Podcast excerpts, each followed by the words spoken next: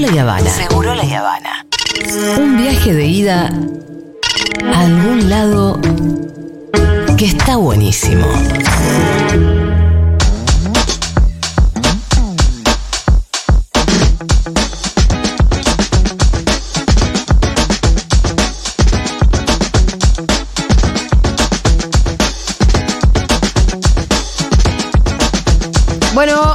Bien. Eh, segundo año, ¿podemos decir segunda temporada? Sí, creo que sí. De las columnas de Fede Vázquez. Sí. Y todavía no tienen nombre. ¿Las columnas de Fede Vázquez? No, tiene que. Vamos a buscarle un nombre. Hay que buscarle un Me nombre. dicen, por favor, eh, lo- los nombres de los libros más i- importantes de Perón. Que sugiera el nombre de la gente. Comunidad Eh, organizada. No, el, el otro, el otro. Eh, uy, me agarraste, no sé. eh, Chico. Pero ¿por qué vas por ahí? Sí, ¿por qué tiene que ser? Estoy buscando, estoy- estamos en un brainstorming ahora, así se llama. Yo pensé que Conducción estábamos en la política. columna, ¿no? Eso. Conducción Doctrina, es una linda palabra. No, no es tanto lo que hago yo, por favor. Doctrina no. Vázquez. Si me sube demasiado, es como, Vázquez es como bajarme no es también un- al fondo del mar. Para mí se llama la línea la columna. No. Por ahí- Doctrina tira línea. vasquesiana me gusta. Él tira línea. ¿Vasquista?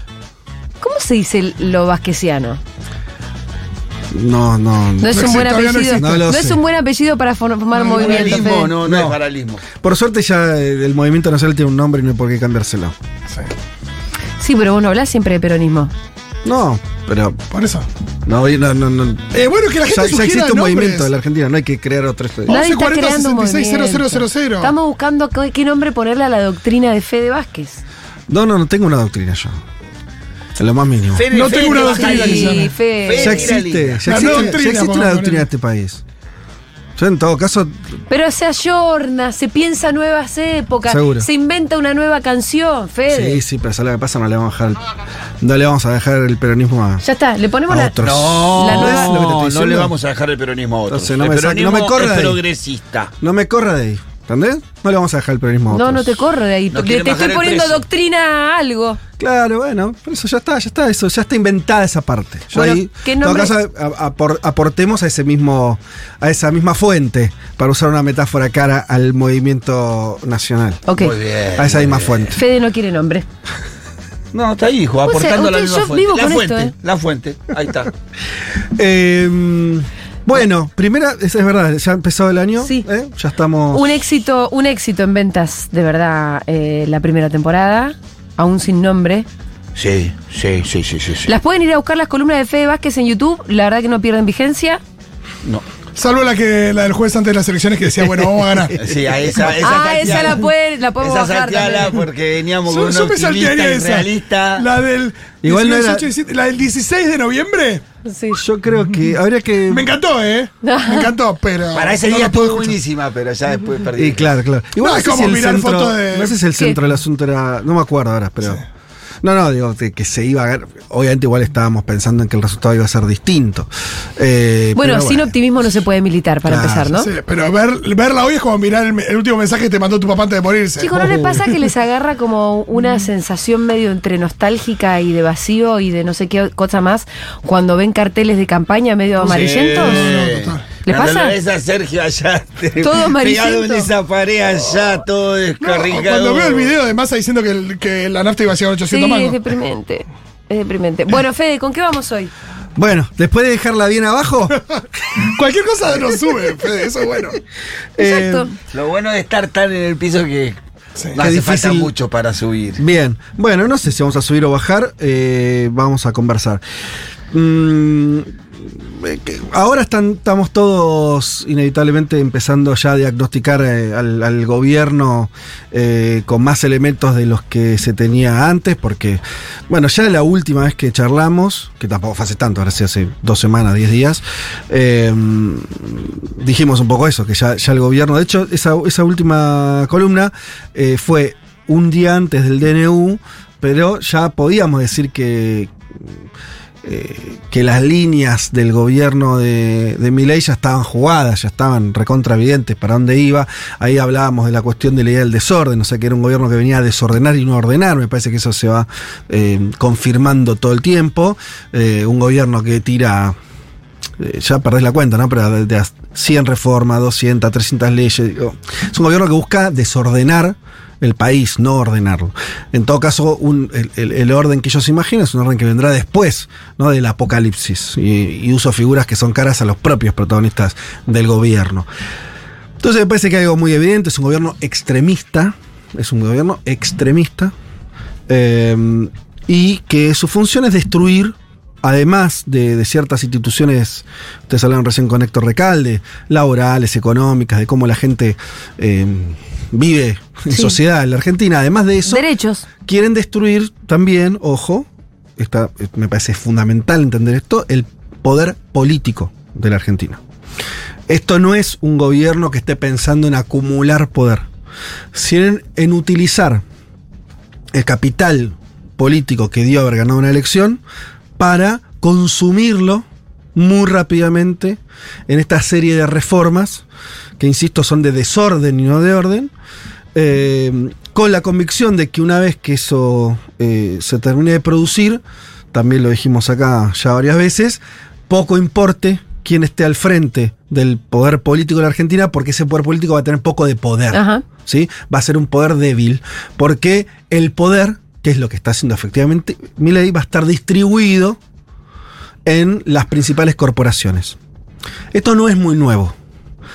Eh, volviendo a algo que, ya ahora es moneda corriente, que también lo anticipamos acá, que es que Milei miraba a Menem y al menemismo como experiencia, de manera muy seria.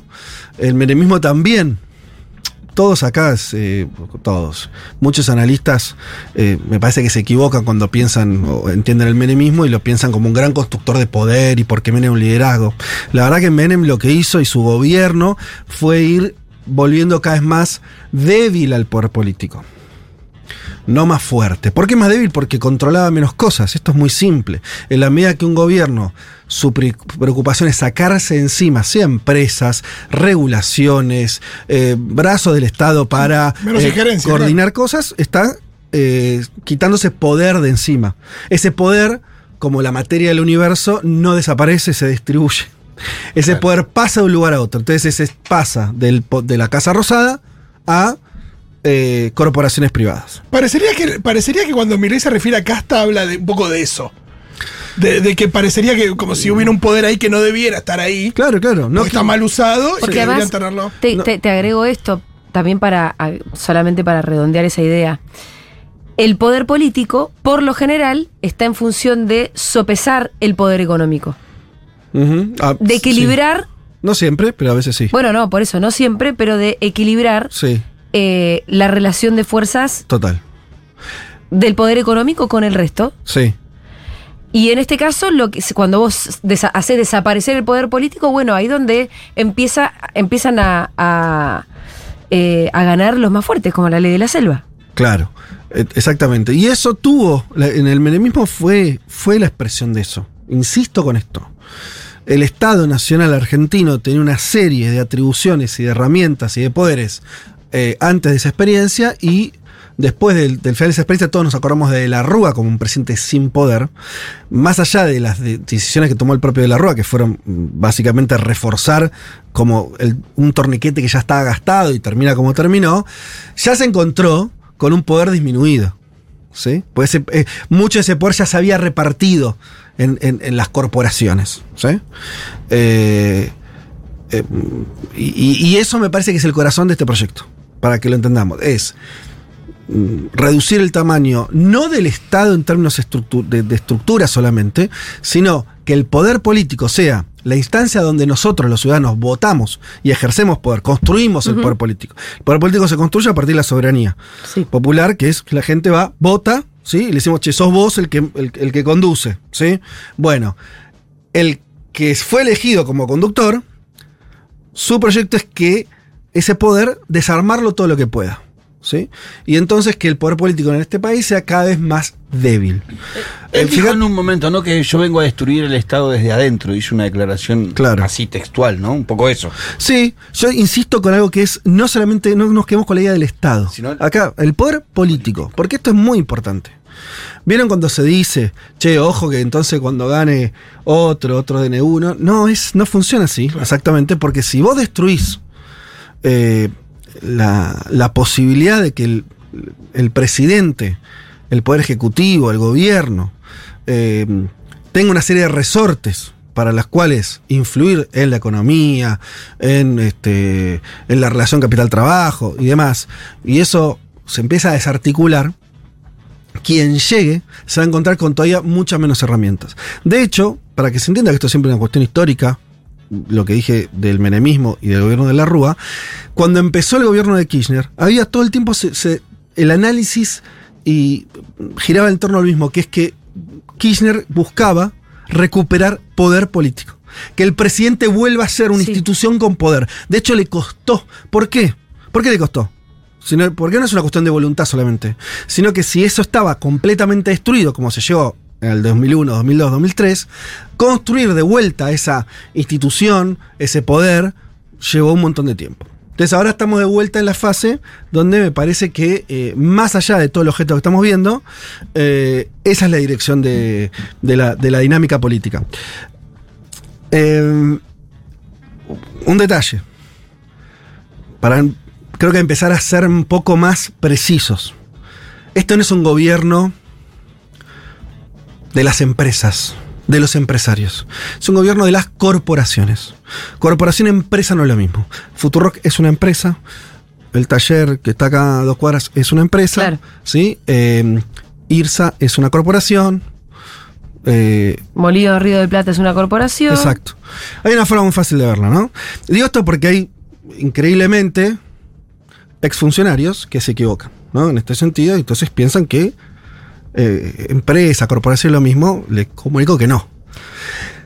¿Le estás hablando a un amiguito mío? Entonces, lo que digo es, digo, porque hay, hay una. eh, un análisis tan pedorro Sí. eh, que, que eso se confunde.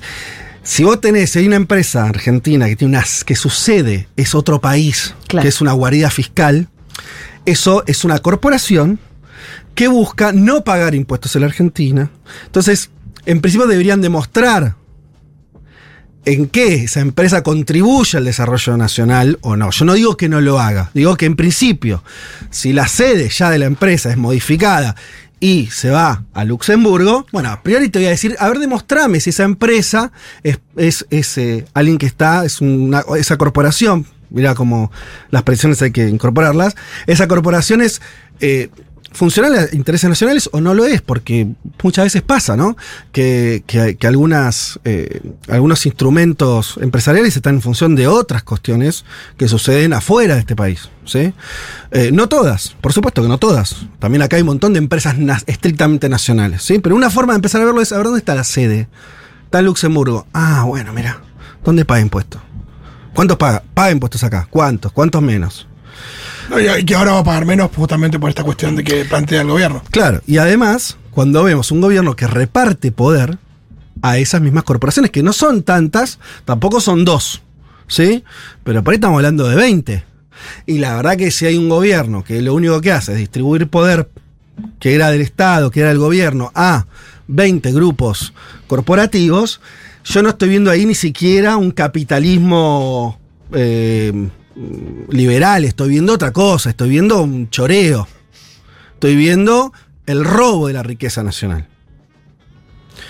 Entonces, eso empecemos a discutir en serio, porque si no, estamos en- diciendo cualquier pelotudez. Eh, ahí, eh, después hay una cosa, fíjate, me voy a insistir en este punto solamente, ¿no? Viste que le ponen un nombre que es muy lindo, que es unicornios. Sí. Viste, unicornios es, es la fantasía de Rita de un animal mitológico que, porque Rita quiere conocer el arco iris. No está pensando en Es un caballo con unicornio, con colores, con alas, una cosa hermosa. Claro. Sí, superador, una instancia superadora de un animal real. La distancia entre eso y una corporación Sí. Que no pague que, es- que impuestos. cambia su sede, una, una- una- una corporación que nació acá, algunas incluso fueron fruto de la enajenación durante el menemismo, es el caso de Techín. O sea que el origen del Techín es una empresa pública que fue privatizada, rematada. Y Techín ahora también tiene que ser Luxemburgo. ¿No? Entonces, bueno.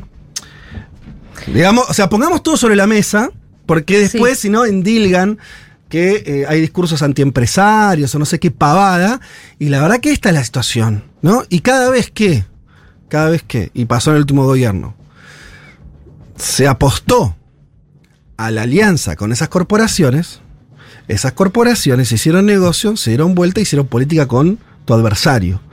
Yo estoy narrando hechos. Es lo que Después- dice el indio que pasó con los radicales. Después, ¿qué pasa con eso? No sé.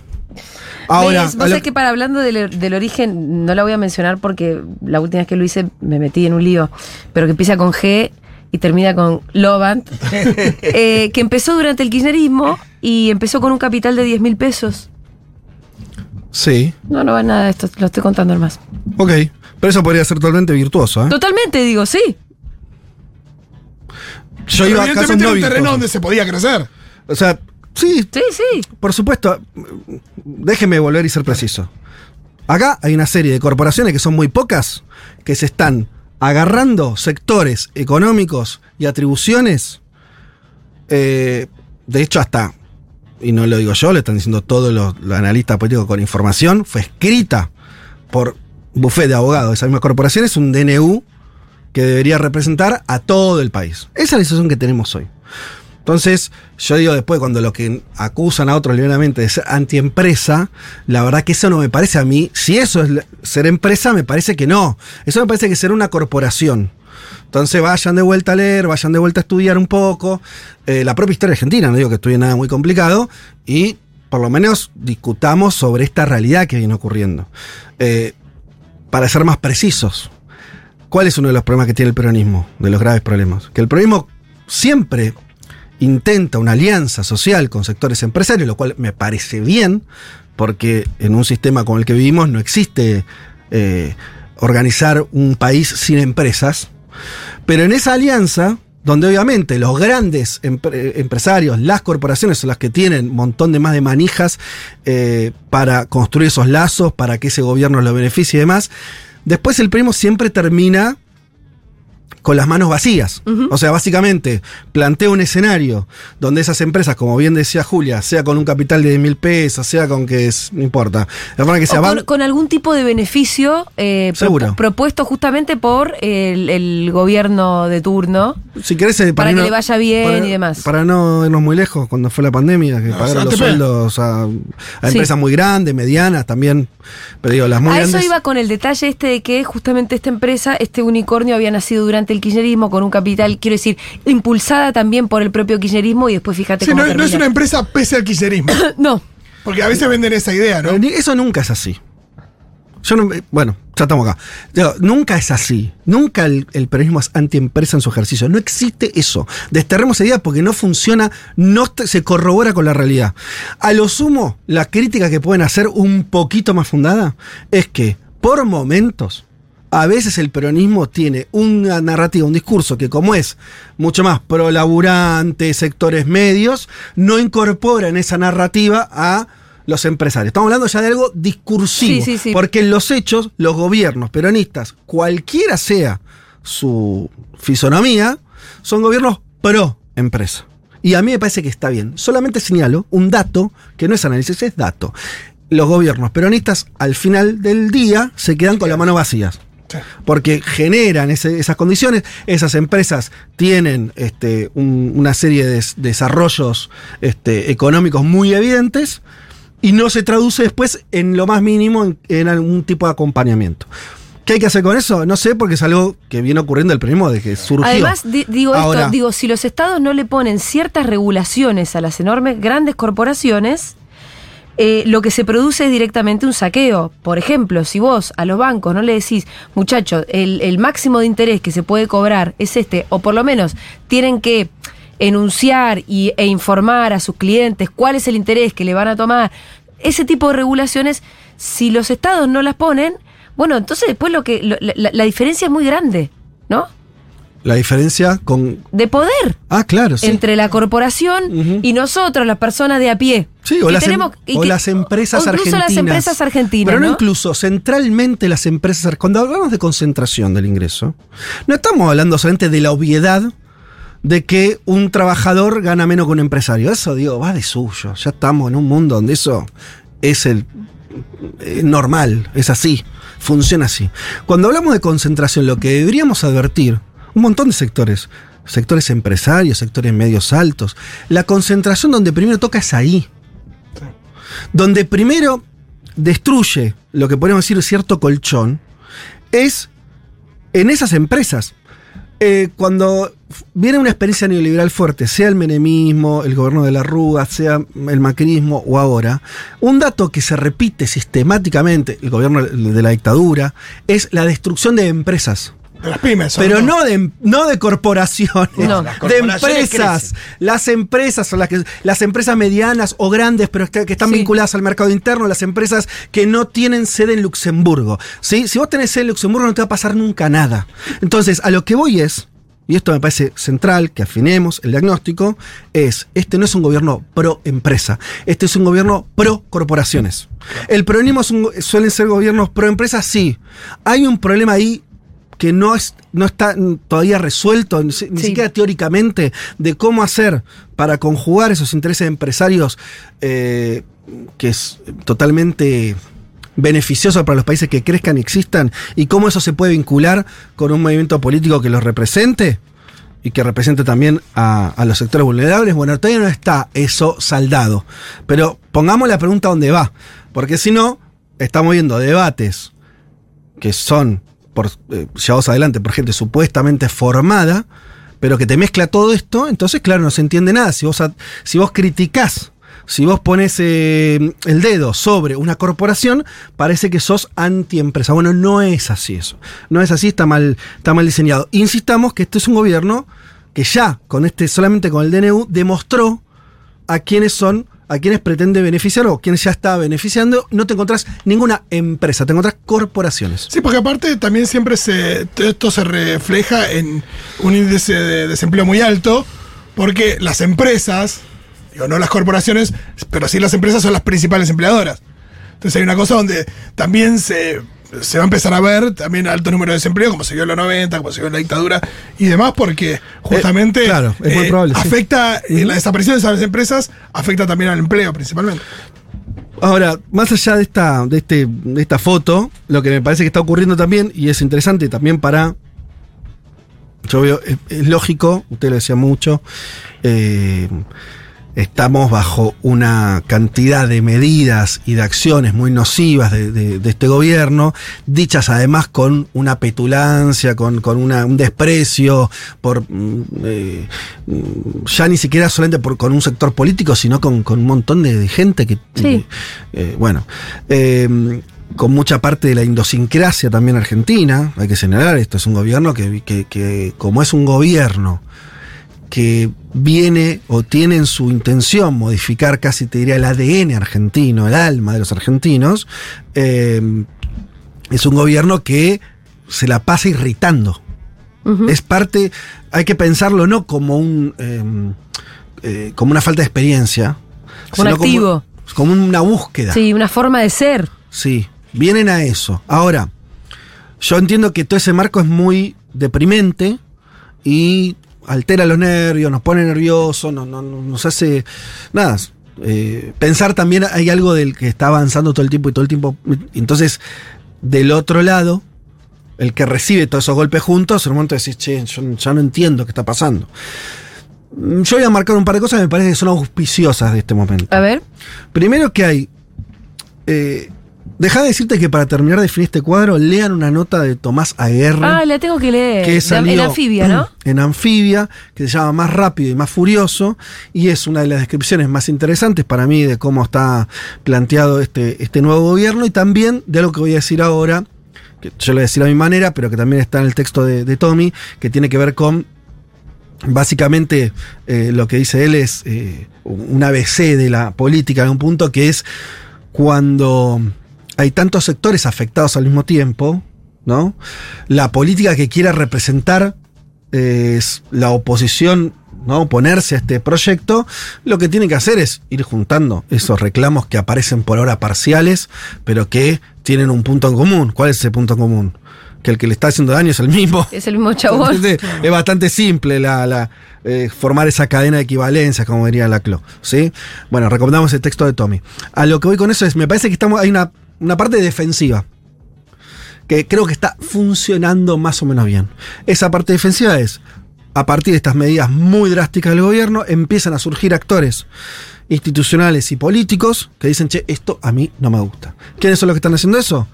La CGT, hablaron con Héctor Recalde recién, que tuvo un primer triunfo eh, judicial. Judicial, sí, de la Cámara Nacional del Trabajo que falló a favor. Bueno, que veremos cómo suspendiendo sigue. esa parte del DNU. Claro, pero ya hay una parte del EU que entonces no Sí. corre. Bueno, veremos cómo, qué pasa. La Corte Suprema no habilitó la feria para eh, tomar el caso planteado por La Rioja. Pero eso no, no quiere decir nada, No. a priori, ¿no? Entonces, va, aquí no, no es un.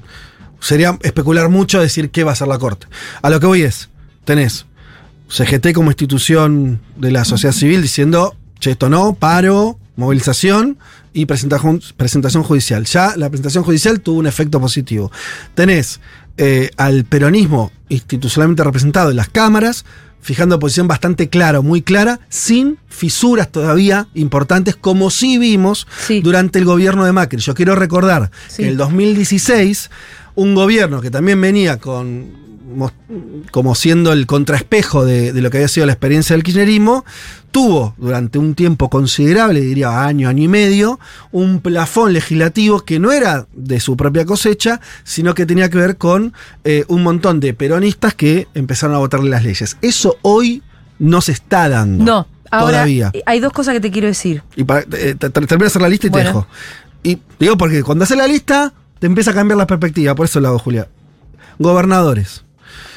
Además de gobernador como Quintela, que salió con los tapones de punta, y otros gobernadores, bueno, lo dijimos muchas veces, Axel Kicillof, que marca una diferencia constante en términos de gestión y discurso, que también se opuso al DNU, tenés a, a gobernadores que no son del peronismo, que deberían naturalmente acompañar a Milei y no lo están haciendo. Y cuando hablan, critican más de lo que acompañan. Entonces vos tenés a prácticamente todos los gobernadores en esa tesitura. A los principales bloques del, del diputados y el Senado en esa tesitura. Tenés a instituciones importantes como la CGT. Veremos que van a hacer CGT, CTA, ¿sí? Eh, movimientos sociales que también tuvieron una manifestación. Todo eso en contra. Digo, bueno, está. eh, está empezando a conformarse una oposición, llamémosla institucional, que tiene bastante claro que tiene que intentar que el DNU no se termine de aprobar y tampoco la ley Omnibus. Eso a mí me parece auspicioso para un inicio de gobierno que lleva, todavía no cumplió un mes. No. Bueno, entonces me parece bastante lo que se conformó, ¿sí? Como resistencia sin nombrar la espontánea, que también la hubo, que son los cacerolazos. Sí, la pregunta es que no parecería proporcional a, a la fuerza de este DNU, de, de la ley. digo, hay una cosa de, de, por lo menos, la sensación de un tsunami y de no saber cuánta fuerza hace falta para, para contener eso también, ¿no? Eso siempre hay que verlo, pero igual, Julia, vos querías decir algo. Yo te, te estaba No, viendo que termine con el listado el- para. El, problema es que yo tengo como pequeñas observaciones sobre Sí. cada uno de los puntos del listado. Tampoco quiero tirarla abajo. No estoy tan optimista como vos. ¿Por qué? Por un lado es cierto que el peronismo está sin fisuras, pero con la... mm, le está faltando un poco la capacidad de hacer valer sus números. Es la primera minoría, tiene muchos diputados sin fisuras para adentro y sin embargo en el Senado pudieron constituir las comisiones y se quedaron mirando afuera. Está bien, pero- Eso a mí me da un poquito de miedo. Mm. Pero todavía no pasó nada en el Congreso. Bueno, No, pero, pero es que, ¿viste que Héctor te decía que estamos todos ansiosos? sí, puede ser. Yo creo que, que de verdad, calma. O sea, cal- cuando digo calma, está mal la palabra calma. Veamos lo que efectivamente ocurrió. No le votaron una ley a Milei todavía en el. Congreso. Entonces, Ojalá eso que es no la- se la voten. no es optimismo, esto es, es, eh, lo que está Sí, ocurriendo. el tema es que DN el DNU tiene que ser rechazado por ambas cámaras.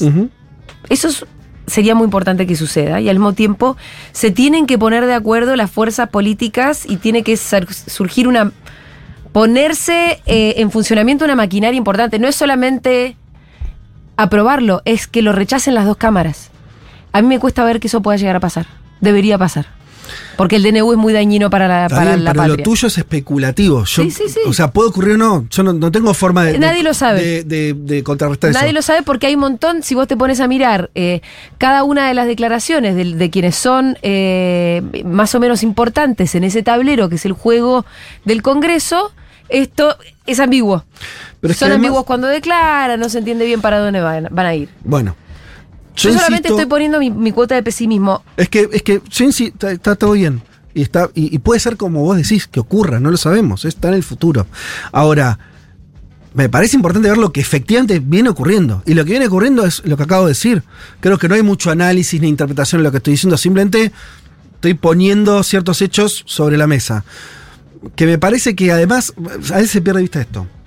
Por supuesto, por el DNU, no sé, lo logran frenar o no lo que sea.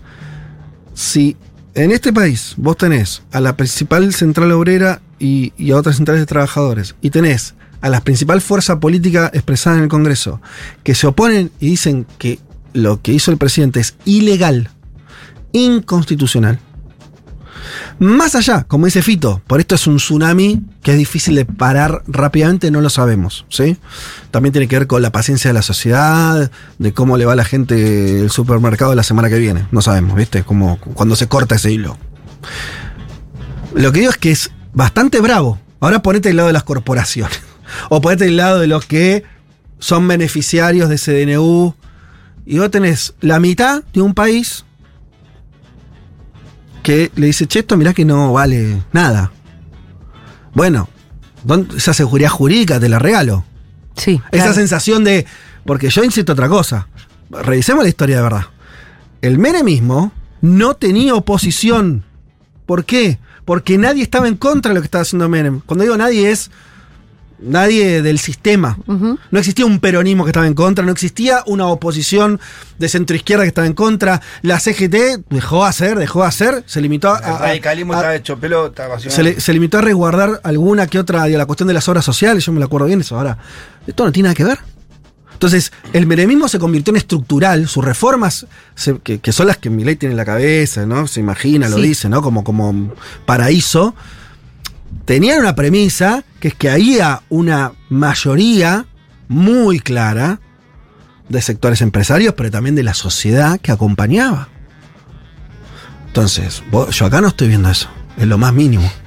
Entonces me parece que más allá del poroteo, que esto que tenés razón, por ahí eh, es como decís o no, veremos, pero me parece que empieza con un problema de origen, que es que no está, no está teniendo la, necesaria, la necesaria hegemonía como para imponer estos cambios que quiere imponer en el largo plazo. ¿sí? Entonces yo anotaría eso. Esto igual me parece todo el área defensiva. Yo no sé si tenemos tiempo, pero me parece que eso está ocurriendo, me parece que eso está bien, me parece que, que sí hay que seguir presionando a nuestros representantes para que eso eh, sea efectivamente así. Me parece que hay un trabajo ahí interesante desde el punto de vista comunicacional, pero para simplemente para que esté representado eh, todo lo que no votaron a mi ley. Y que, y que estábamos espantados diciendo, che, miren que este va a ser cualquiera. Entonces nosotros tenemos, tenemos derecho a que alguien nos represente fielmente. Y me parece que hay que exigirlo, no hay que, no, no hay que darlo por hecho.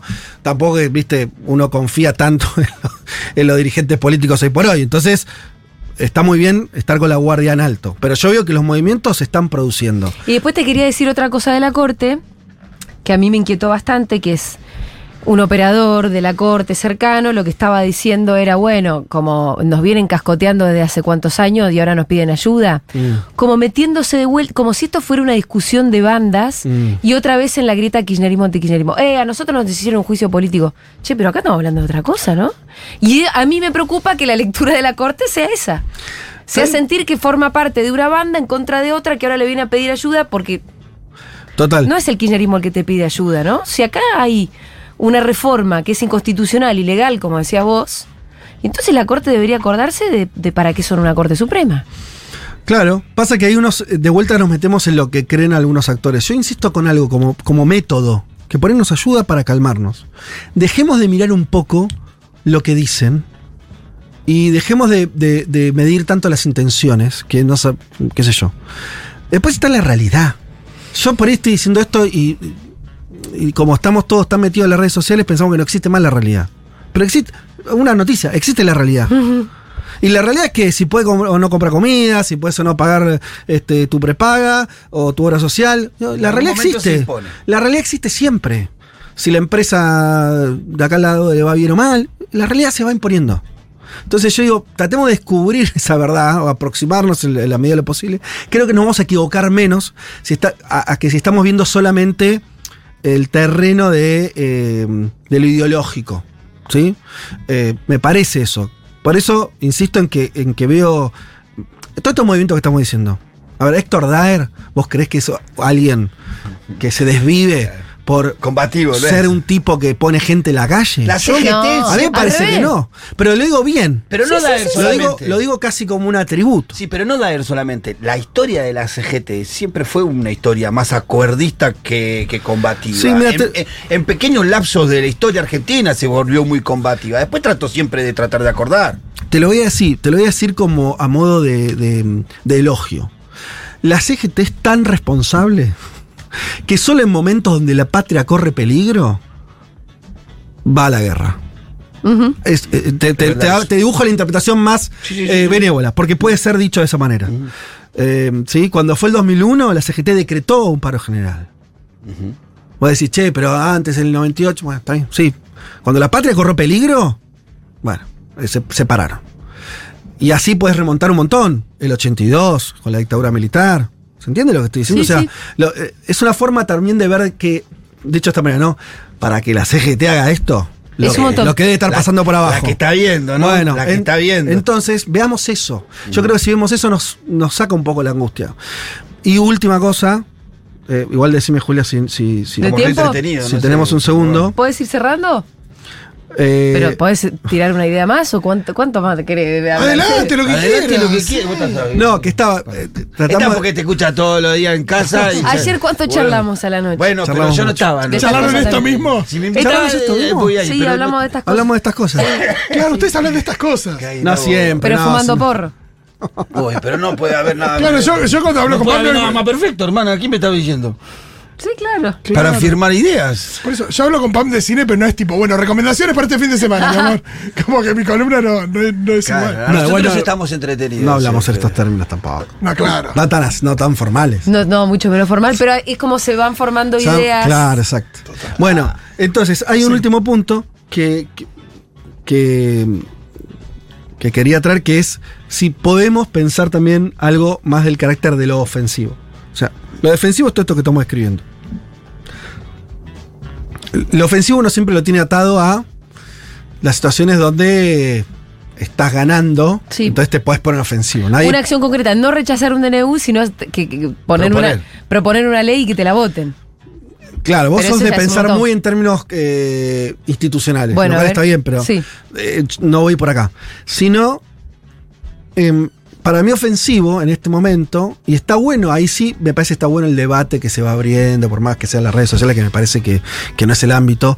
eh, pero bueno, cierta discusión adentro de, los sectores peronistas, progresistas y demás, que es, eh, bueno, che, está bien, está todo bien, este es un desastre este gobierno, y nosotros que tenemos que pensar, que tenemos que reconstruir acá. Eh, yo estoy leyendo una novela. Siempre las novelas o los libros, en general, creo que te traen eh, Las buenas novelas. ideas, ¿no? Sí. Eh, hay una novela muy famosa que estoy releyendo ahora, que había leído hace muchos años, que es El nombre de la rosa, de Humberto Eco, que es una novela que tiene muchos niveles, es un policial, pero también es un tratado sobre este, el- la, e- la época medieval, y bueno, un montón de cuestiones. Eh, pero en un momento se pone a hablar mucho y habla mucho de San Francisco. ¿No? De Francisco, bueno, el- San Francisco de Asís. claro, el, el ídolo del Papa actual que se llama. Francisco, justamente en honor De los franciscanos. de, sí. de la orden franciscana, que tiene toda la cuestión vinculada a la, a la- sí, a la pobreza, digamos. Era, incluso, era el ¿no? Pepe Mujica de, de los. Sí. de los- Y hay un- De ellos. Y hay un momento donde dice, eh, eh, estoy parafraseando, tómenlo, porque yo de teología no sé nada, así que por ahí, ¿sí? tomando cosas que, que leí en, eh, eh, que están en el nombre de la rosa, eh, está la idea de que San Francisco tenía la preocupación de cómo incluir al rebaño. ¿Qué es lo que había pasado? ¿No? Después de la caída del Imperio Romano, yo qué sé, bueno. Europa medio hecho un desastre. Entonces la gente. Las estructuras se desarmaron. Empezaron a desarmarse. Las, estructuras sociales, económicas, los vínculos. Eh, y entonces está la idea de, San Francisco de esta, de decir, bueno, el problema de la iglesia, ¿sí? Tra- Tratemos, te estoy haciendo una metáfora, ¿no? Con, esta cuestión. La iglesia tiene que preocuparse de ver cómo incluye, cómo vuelve a meter adentro, ¿sí? Vuelve a, darle algún tipo de lógica, de orden a un montón de gente que quedó desamparada, básicamente. ¿Sí? Eh, que yo creo que eso es muy interesante para pensar el problema que tiene el peronismo en este sentido. Vieron que toda la discusión a veces politológica o política eh, parte de esta premisa. ¿Cómo hace el peronismo para volver a representar Sí. a los que dejó de representar? Ujú. ¿no? Sí. Que es básicamente, che, bueno, los pibes, los jóvenes que se hicieron libertarios, los otros que se fueron a no sé dónde, eh, los decepcionados porque el gobierno de Alberto fue malo, y así. Bueno. Entonces, ¿cómo, la idea es cómo volvés a representar. Y yo pensaba, porque justamente Francisco dice, bueno, justamente la iglesia tiene que modificar para poder incluir ese rebaño, ¿sí? Es que el peronismo por ahí lo que, lo que le faltó, y que creo que le faltó al gobierno de Alberto ni hablar, pero al último gobierno de Cristina también, no es tanto cómo represento a, a todos ellos, que siempre es una tarea política obvia para que te voten, para, bueno, para construir poder, sino esa inclusión, o sea, cómo incluir ese rebaño de vuelta en el sistema de verdad. O sea, diría, cómo el peronismo no representa, sino reconstruye la propia sociedad. O sea, creo que lo que falta acá es que el peronismo encuentre, digo el peronismo porque es la única fuerza que le interesa para mí pensar estos temas, ¿no? Si- ojalá le interesara también al PRO. Y a los pero bueno, radicales. a los radicales, pero yo no, si los vemos, si lo viéramos ahí, estaríamos incluyéndolos también. Pero bueno, que es, no tanto, se entiende, ¿no? La diferencia. No es solamente, che, voy a repres- yo quiero representar un montón de fragmentos, sino como, ¿cómo hago cuando tenga de vuelta el gobierno, si es que eso sucede, para que esos fragmentos vuelvan a tener cierta homogeneidad nuevamente? Para Sí, mí nunca es al revés. eh, Nunca es yo te represento, entonces eh, vos me acompañás, entonces hago cosas para vos. Eh, yo hago cosas para vos, entonces te vas a sentir representado por mí. Sí, pero hay una vuelta más, Fito, ahí, que es nuestra sociedad, cuando decimos que se volvió más desigual, Sí. no estamos siendo exactos. El problema de, de- de- de- que tenemos hoy, creo, que venimos arrastrando ese tiempo, es que nos fuimos volviendo cada vez más fragmentados. No solamente más desiguales. No solamente que hay- los pobres son más pobres y los ricos más ricos, que también. Sino que cada vez somos menos iguales. Cada vez nos reconocemos como menos parte de lo mismo. Entonces, si solamente exigimos una mejor representación de esa fragmentación, va a ser una representación cada vez más compleja. Porque la verdad que es muy difícil representar al trabajador sindicalizado, al trabajador no, sin- no sindicalizado, Sí, al trabajador sindicalizado a medias, al, al- al profesional, al no sé qué, al que, bueno, está bien, pero si eso se sigue fragmentando, en un momento es imposible la representación de eso. Entonces, más que pensar solamente en cómo representar, el periodismo creo que debería pensar es cómo vuelvo a construir una sociedad un poquito más homogénea. Y yo sé que esta palabra hasta puede ser, ser- resultar irritante y no me importa. Tenemos que ser más homogéneos. Tenemos que cortarla con la fragmentación. Tenemos que encontrar de la política, lo tienen que encontrar sobre todo los dirigentes políticos, podemos tratar de ayudar a pensarlo, es cómo construimos una sociedad más de iguales. No solamente en términos de ingreso, en que nos parezcamos más. En que los problemas que tengamos sean más similares. Y ahí me parece que falló, falló, y, y- quiero incluir ahí sí el, el último tiempo del gobierno de Cristina, eh, y por supuesto el gobierno de Alberto, que es el gobierno de Cristina siendo mucho más virtuoso en términos de sostener ingresos y todo lo que sabemos, incluso en, cuestiones importantes como la recuperación de IPF, pero, lo dijimos siempre y lo, volvemos a decir, no logró que el 30% de informalidad laboral pase a ser el 10%. No lo logró, no lo supo hacer. A eso me refiero con ser más parecidos, a ser más homogéneos. Me parece que esa tarea es la que habría que pensar, y ahí me parece que se abre un montón de- de herramientas que hay que. Lo tiene que resolver también gente que sepa más de economía, de un montón de cuestiones, de cómo vamos construyendo una sociedad que sea, que sea menos, hasta le digo en los peores de los términos, menos diversa en el peor sentido, ¿se entiende? Eh, me parece que ahí hay una trampa, que es la trampa neoliberal también, que es fragmentarnos a todos. Entonces, que la, que, la un- que la unión de eso no pase solamente por representar esa diversidad, sino que en un momento el ejercicio del poder permita que esa fragmentación sea un poco menos eh, fragmentada. Muy buen comienzo de temporada, Fede. Vamos. De esta columna que no tiene nombre. Muy buen comienzo de temporada de la columna sin nombre, ¿eh? La Gracias, Fede de- Vázquez. Gracias.